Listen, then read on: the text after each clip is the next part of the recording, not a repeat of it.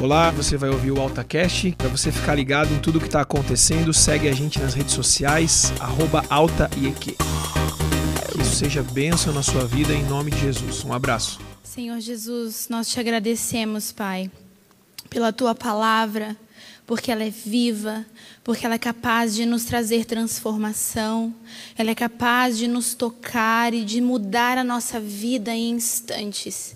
E eu te peço nessa noite que, pelo teu amor eterno, pela tua misericórdia e bondade, o Senhor nos toque nessa noite, toque cada coração, nos mostrando que não estamos sozinhos, trazendo cura profunda, Jesus, que é a tua mão poderosa opere uma obra real e profunda nos nossos corações nessa noite, em nome de Jesus. Amém. Obrigada, Jesus. Boa noite. Nós vamos começar hoje, obrigada, lendo é, uma passagem do livro, do primeiro livro de Reis, no capítulo 19. 1 Reis 19, a partir do versículo 1. Ora, Acabe contou a Jezabel tudo o que Elias tinha feito e como havia matado todos aqueles profetas à espada. Por isso, Jezabel mandou um mensageiro a Elias para dizer-lhe que os deuses me castiguem com todo rigor, caso amanhã, nesta hora, eu não faça com a sua vida o que você fez com a deles. Elias teve medo e fugiu para salvar a vida. Em Berseba de Judá, ele deixou o seu servo e entrou no deserto. Estou tão feliz com essa série, já vou terminar de ler. Mas eu estou feliz primeiro porque eu acho que quando a gente passa por momentos assim, por momentos de deserto, a gente se pergunta muito, mas por quê? Por que, que eu estou passando isso, né? Nos desertos da vida, por que, que eu estou passando isso? Qual o propósito? O que, que eu poderia aprender? E justamente eu acho que por pensar isso, eu fiquei bem preocupada no início dessa série, assim, será que vai ficar repetitivo? Que todo sábado a gente vai ouvir a mesma coisa? Ai, porque no deserto, porque no deserto, porque no deserto. E a cada mensagem eu fui tão impactada pensando, nossa, tá aí mais uma coisa que no momento em que eu estou passando, eu não penso que Deus pode me ensinar isso, que Deus pode tratar isso em mim. Então estou bem feliz. Vamos voltar, desculpa. Versículo 3, continuando. Então, Elias deixou seu servo e entrou no deserto. Caminhando um dia, chegou a pé, perdão, chegou a um pé de gesta, sentou-se debaixo dele e orou pedindo a morte. Já tive bastante, Senhor. Tira a minha vida. Eu não sou melhor do que os meus antepassados. Depois se deitou debaixo da árvore e dormiu. De repente, um anjo tocou nele e disse: Levante-se e coma. Elias olhou ao redor e ali, junto à sua cabeça, havia um pão assado sobre brasas quentes e um jarro de água. Ele comeu, bebeu e deitou-se de novo. O anjo do Senhor voltou, tocou nele e disse: Levante-se e coma, pois a sua viagem será muito longa. Então ele se levantou, comeu e bebeu. Fortalecido com aquela comida, viajou quarenta dias e quarenta noites, até que chegou a Horebe, o monte de Deus. Ali entrou numa caverna e passou a noite. E a palavra do Senhor veio a ele: O que você está fazendo aqui, Elias?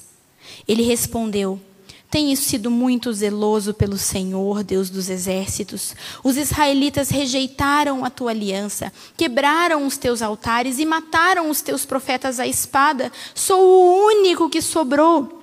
E agora também procuram matar-me. O Senhor lhe disse: Saia e fique no monte, na presença do Senhor, pois o Senhor vai passar. Então veio um vento fortíssimo que separou os montes e esmigalhou as rochas diante do Senhor mas o Senhor não estava no vento. Depois do vento houve um terremoto, mas o Senhor não estava no terremoto. Depois do terremoto houve um fogo, mas o Senhor não estava nele. E depois do, do fogo houve um murmúrio de uma brisa suave. Quando Elias ouviu, puxou a capa para cobrir o rosto, saiu e ficou à entrada da caverna. E uma voz lhe perguntou: O que você está fazendo aqui, Elias? Ele respondeu: a mesma coisa. Tenho sido zeloso pelo Senhor, Deus dos exércitos. Os israelitas rejeitaram a tua aliança, quebraram os teus altares e mataram os teus profetas à espada. Sou o único que sobrou e agora também estão procurando matar-me. O Senhor lhe disse, versículo 15: Volte pelo caminho por onde você veio e vá para o deserto de Damasco. Chegando lá, unja Azael como rei da Síria Unja também Jeú, filho de Ninse, como rei de Israel, e unja Eliseu, filho de Safate, de Abel Meolá, para suceder você como profeta. Essa é a última mensagem sobre uma, não é o encerramento da série, mas é a última mensagem sobre algo é, relevante que Deus pode nos ensinar e nos tratar e fazer conosco quando nós estamos passando por tempos difíceis. E um, o que a gente vai falar é exatamente sobre aquilo que Elias era. Elias tinha uma relação muito delicada com a solitude. O deserto é um lugar, é um tempo para nós aprendermos a solitude. Elias, é, apesar de ter sido, né, como eu falei, um homem tão de Deus, tão cheio de Deus, que ele nem morreu. Ele foi tomado por uma carruagem de fogo, mas ele teve momentos de dificuldade, momentos de deserto e uma relação um tanto quanto problemática com essa palavrinha, com esse, essa palavrinha solitude.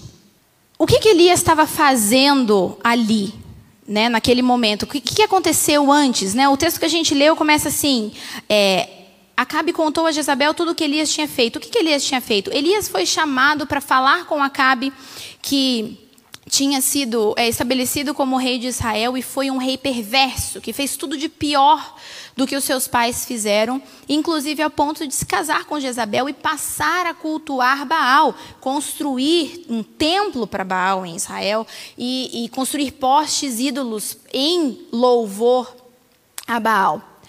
Elias então chegou até ele e, e disse o seguinte, enviado pelo Senhor: Olha, por causa dessa tua atitude haverá uma seca grande em Israel. Assim aconteceu. Israel passou um período de três anos de seca. Assim que Deus falou com ele, ele deu esse recado a Acabe, claro que Acabe ficou enfurecido, e Deus deu uma ordem a Elias: esconda-se no deserto. E Elias então foi até um. Eh, perdão, esconda-se. Elias foi até um riacho, ficou ali por um tempo. Aquilo ali virou um deserto depois de um tempo sem chuva. E depois de um curto período ali, naquele riacho, em solidão, Deus o mandou para a casa de uma viúva. E ali ele permaneceu por muitos anos. A viúva, cujas vasilhas não cessaram é, farinha e óleo. Passou esse tempo lá. No final desse tempo, Deus falou novamente com ele. Falou: Olha, volte a Acabe e diga que vai chover.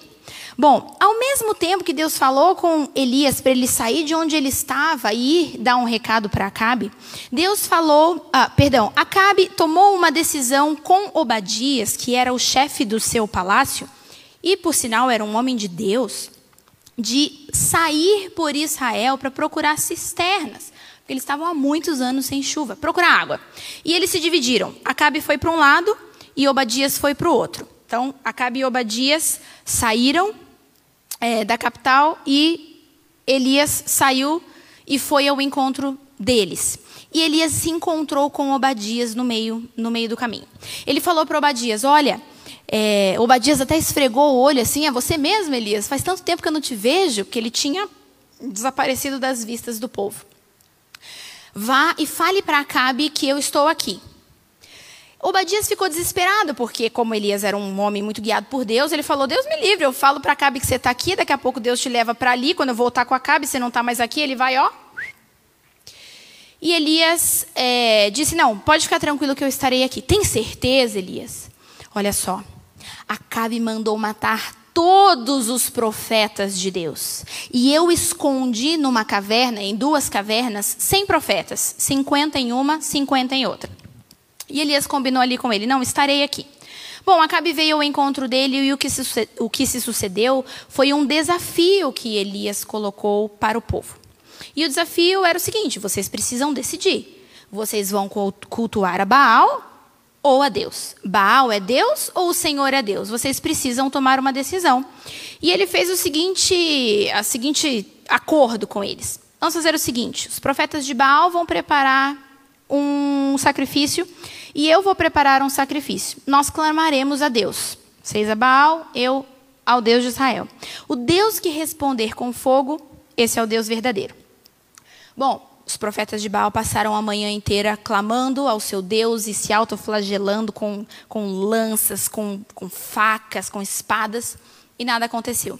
E no momento em que Elias clamou a Deus, Deus respondeu com fogo, e todo o povo viu que o Senhor é Deus.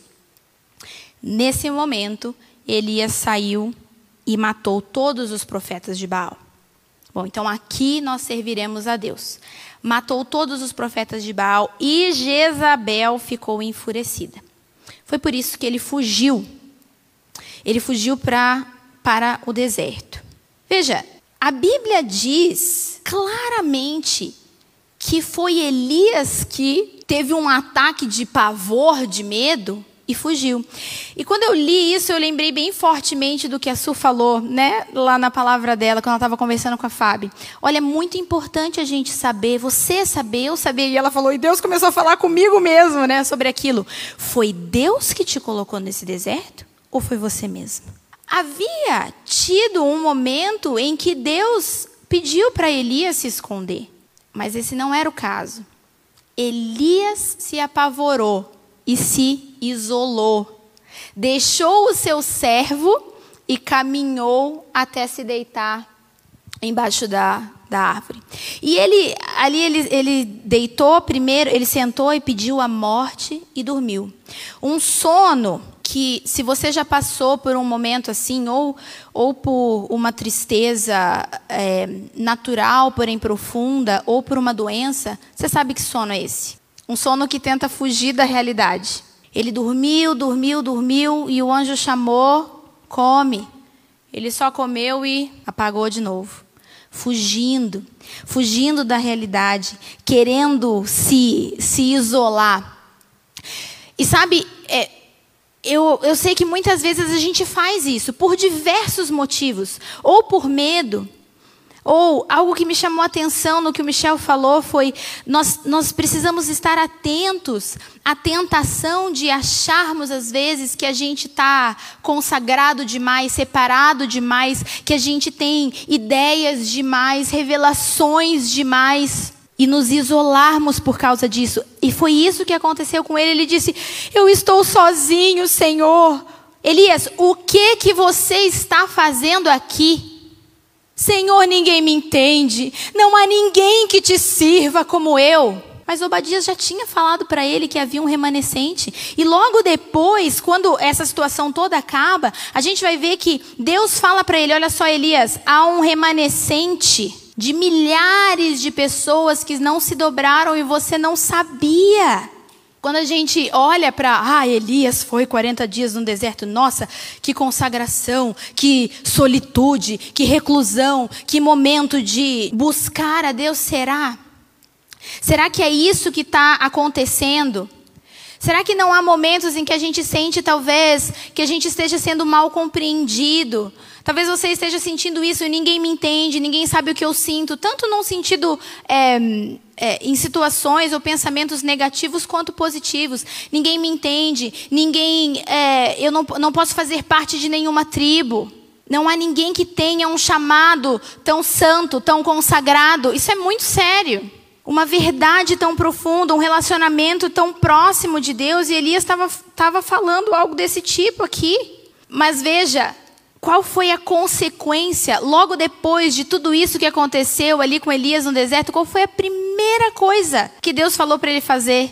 Volte pelo caminho por onde você veio, volte para onde você estava e unja alguém para caminhar com você.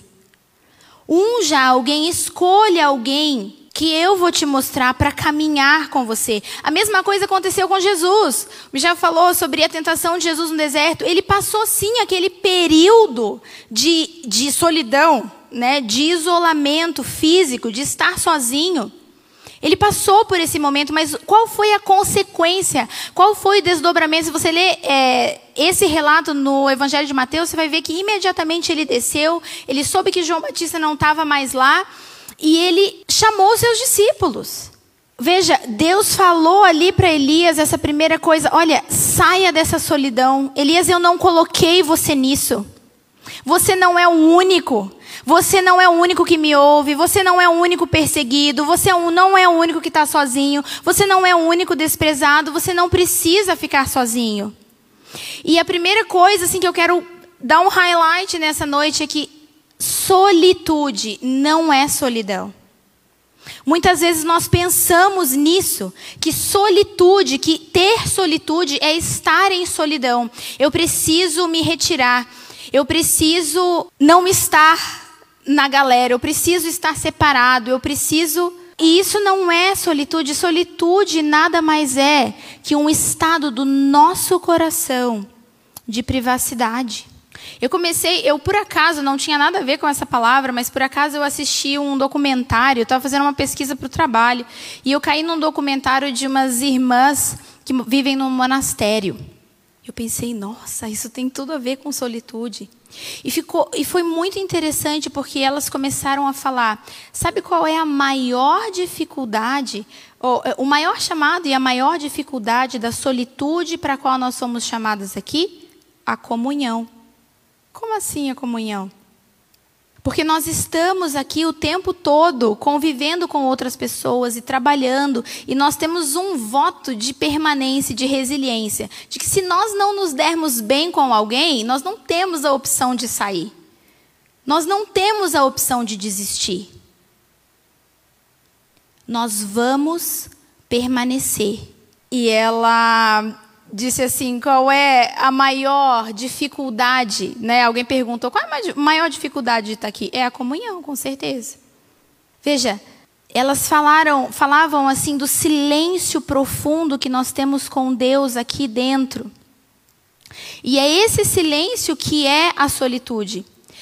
O Isaac estava me falando um dia sobre alguém, não foi ele que disse isso, né? Alguém que falou sobre a imaturidade, como que é uma prova de imaturidade nós pedirmos conselho, nós, nós falarmos, pedirmos a opinião das pessoas que estão ao nosso redor o tempo todo, né? perguntar o que as pessoas acham. E a hora que eu ouvi aquilo, eu pensei, nossa, mas não é isso que a Bíblia diz.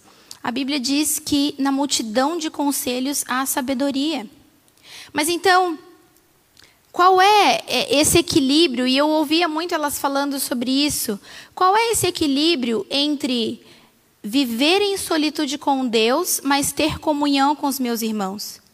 Bom, a gente não precisa se isolar. A gente ouve os conselhos quantas pessoas preciosas que me aguentam, que me aturam, que me ouvem. Por que, que a gente precisa tomar as nossas decisões sozinhos? A gente pode ouvir as pessoas, mas a nossa decisão, as nossas, os nossos rumos são tomados em solitude aqui dentro com Deus. Não em solidão, em solitude, mas não em solidão, em comunhão com os nossos irmãos. Uma coisa muito relevante que Deus fez com Elias, mesmo ele tendo fugido e tentado se isolar, é que Deus o encontrou. Deus o encontrou, Deus o alimentou naquele momento em que ele largou os bets. Diga que você é curitibano sem dizer que você é curitibano. É isso. Ele largou os bets, mas Deus os encontrou, o encontrou e eu creio que é isso que Deus tem para fazer conosco nessa noite. É claro que nós nós passamos muitas vezes por momentos de solidão que nos são ou autoimpostos ou inevitáveis. Mas o que o Senhor deseja é nos encontrar de maneira profunda e falar conosco. Falar como? Como que ele vai nos encontrar? Só um anjo descendo do céu? Através das pessoas que nos cercam. Através das pessoas que, que estão conosco. Que estão perto de nós. Veja, Deus, sim, ele se revelou a Elias no fogo, lá no Monte Carmelo.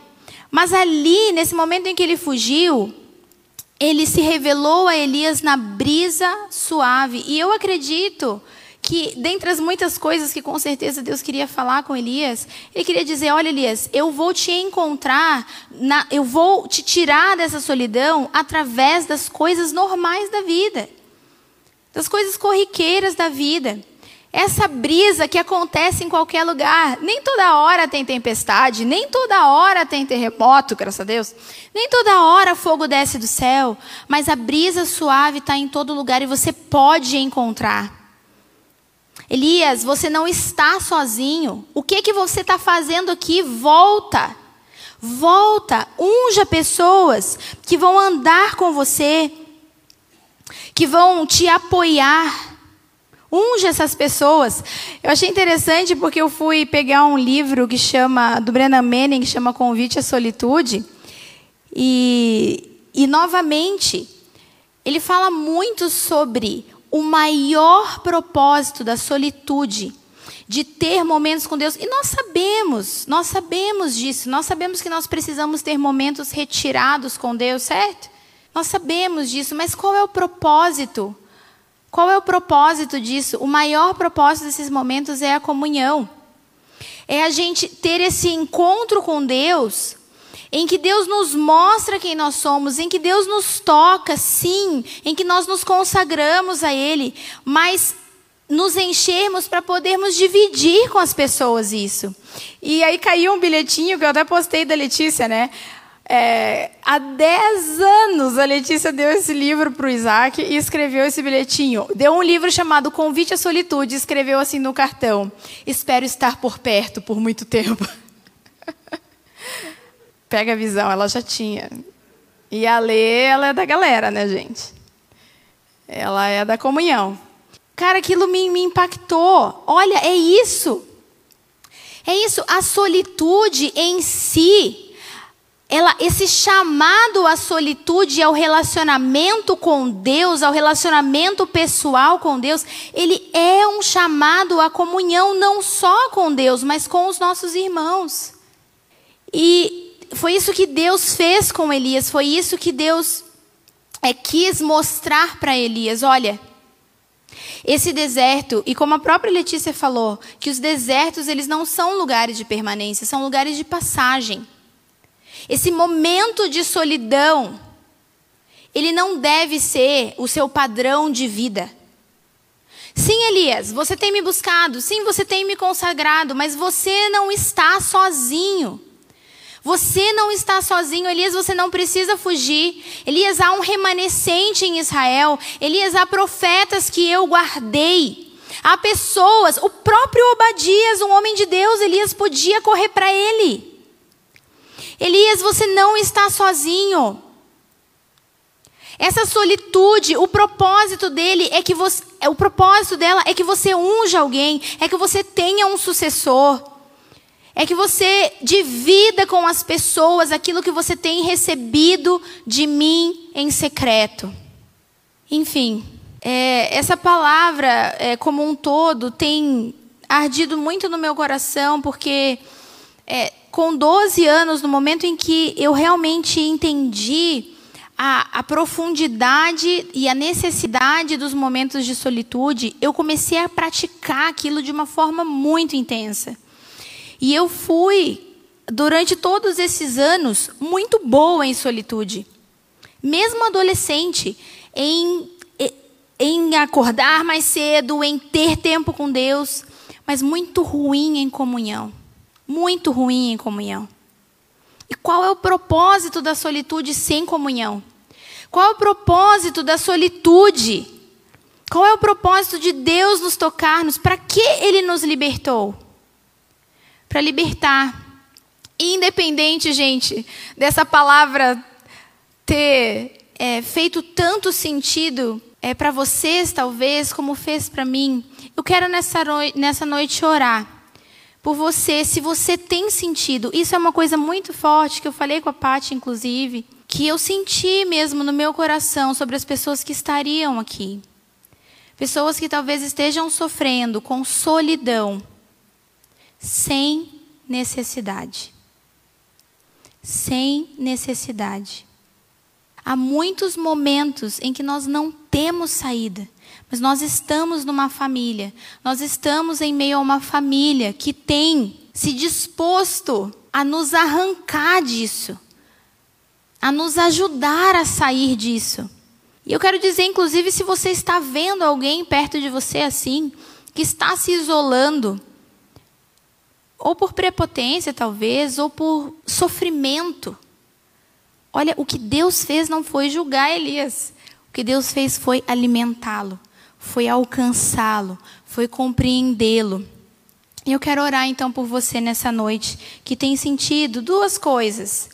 A primeira coisa é se você tem sentido é, que você não consegue se conectar com Deus em solitude, porque a tua cabeça gira, gira, gira, gira, gira, gira muito rápido. Mas principalmente, se você é alguém, independente de você estar sentindo alguma coisa ou não, mas se você é alguém que tem sofrido com solidão, se você tem se sentido sozinho, é possível ter solitude, é possível estar em solitude com Deus, mesmo em meio a muitas pessoas. E eu sei que na mesma, na mesma medida, é muito possível que você esteja sozinho, se sentindo sozinho em solidão, mesmo em meio a muitas pessoas. Então eu quero orar por você e se esse é o seu caso, a equipe de ministradores tem orado por esse, por esse objetivo específico, por esse ponto específico, pela cura e um toque profundo de Deus na vida, no coração, na mente de pessoas que têm se sentido sozinhas. Muito simples, muito simples, muito direto. É ok, é ok fugir, é ok se isolar, é ok ter feito isso na impulsividade mas Deus não tem esse principal objetivo na comunhão com Ele. O principal objetivo de Deus é que nós estejamos conectados e nos relacionando a uma família. A uma família que nos compreende, que nos acolhe, que nos acolhe mesmo quando e se não nos compreende. E eu creio que a cura, que a cura de Deus disponível para alguém que esteja sofrendo nesse sentido. Talvez você tenha sido abandonado, talvez você tenha sido deixado, ou talvez você esteja se sentindo sozinho ou, ou mal compreendido. E nós queremos orar agora por você. Se você está em casa e está se sentindo assim, você pode se colocar de joelhos, você pode colocar a sua mão sobre o seu coração e pedir para que Deus te ajude a enxergar saídas e que o Senhor envie, envie pessoas. Talvez não exatamente as pessoas que você esperava, talvez não com as palavras que você esperava, talvez com um confronto te perguntando: o que, que você está fazendo aqui? O que, que você está fazendo aí? O que, que você está fazendo nesse, nessa posição? Mas que o Senhor te toque com uma cura profunda e abra os teus olhos para enxergar, para enxergar a família que está aqui para te acolher.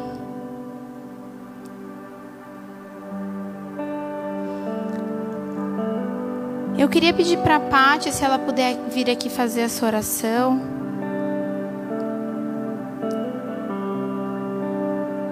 E hoje nós temos tempo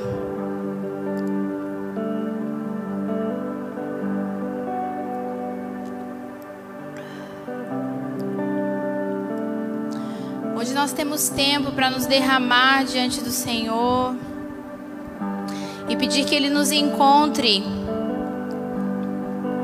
Encontra-nos, Senhor. Encontra-nos no mais profundo do nosso ser, nesses lugares de solidão, Senhor Jesus. Se por acaso você tem se sentido assim e você desejar vir aqui à frente para receber oração, eu peço que você então fique entre os espaços demarcados no chão. Ou você pode no seu lugar também ficar em pé. Senhor, Nós queremos orar agora, Pai, por todas essas pessoas que estão se posicionando e dizendo claramente para o Senhor que estão se sentindo sozinhas. Deus, nós pedimos a ação do Teu Espírito Santo sobre cada uma delas. O Senhor olha para as mentes e o Senhor olha para o coração. E o Senhor sabe, Pai, o quanto essas pessoas têm se sentido sozinhas. E às vezes, Pai, não é por falta de amigos ou de pessoas perto, mas é por um estado de alma. E nós sabemos que somente o Teu Espírito Santo pode entrar na alma tocar no lugar aonde nós mesmos não podemos tocar como seres humanos. E nós pedimos, Deus, ação sobrenatural do teu espírito agora, preenchendo cada vão de cada coração. Deus, aonde há vãos, aonde há lacunas, por falta, Deus, da tua presença, por terem sofrido abandono, como a Naná falou, como Senhor tenha sofrido alguma frustração, algum choque psicológico, alguma coisa emocional, Pai, alguma rejeição, nós clamamos pela ação do Teu Espírito Santo. Nós clamamos que o Senhor venha e o Senhor toque e o Senhor tire essa dor do coração. Deus, eu oro por pessoas que têm dores quase que insuportáveis dentro da sua alma. Nós oramos pelo Teu Espírito Santo Consolador. Nós oramos para que o Senhor venha e remova com as Suas mãos essa dor. E aonde há esse espaço, aonde há esse vazio, o Senhor possa preencher com a Tua doce presença que o Senhor possa preencher com a tua doce presença, quando eles estiverem trabalhando, quando eles estiverem nas suas casas, quando eles estiverem, Pai, em frente ao seu computador, trabalhando ou estudando, que eles saibam, mas que não só saibam, mas que eles sintam que o Senhor está com eles. Deus, ajuda-nos a entender a importância da solitude. A importância, Deus, de sabermos que nós não estamos sozinhos, mas a importância também de termos tempos preciosos com o Senhor. Tempos em que o Senhor ministre no nosso coração, na nossa mente. Tempo que o Senhor cure, que o Senhor liberte, que o Senhor haja sobrenaturalmente na nossa vida. Deus continua fazendo, continua agindo, continua se movendo aqui no nosso meio, no nome de Jesus, Pai. Amém. Senhor, eu oro especificamente por alguém que se sinta abandonado que sinta solidão em relação à sua vida profissional. Jesus, eu peço que o Senhor se mostre presente, que o Senhor se mostre real Oh Jesus, eu peço que o Senhor fale profundamente com essa pessoa agora. Profundamente com essa pessoa agora. A verdade de que o Senhor enxerga, que o Senhor guia, de que o Senhor está à frente de cada passo da sua vida profissional. Eu te peço, Jesus. Eu te peço, Jesus.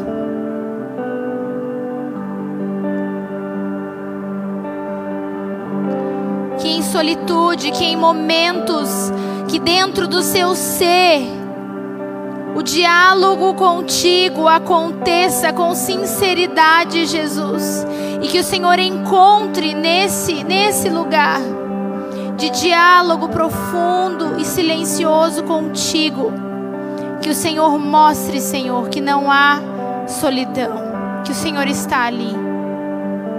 Que o Senhor se mostre presente, Jesus. Eu te peço isso em nome de Jesus. Em nome de Jesus, Senhor.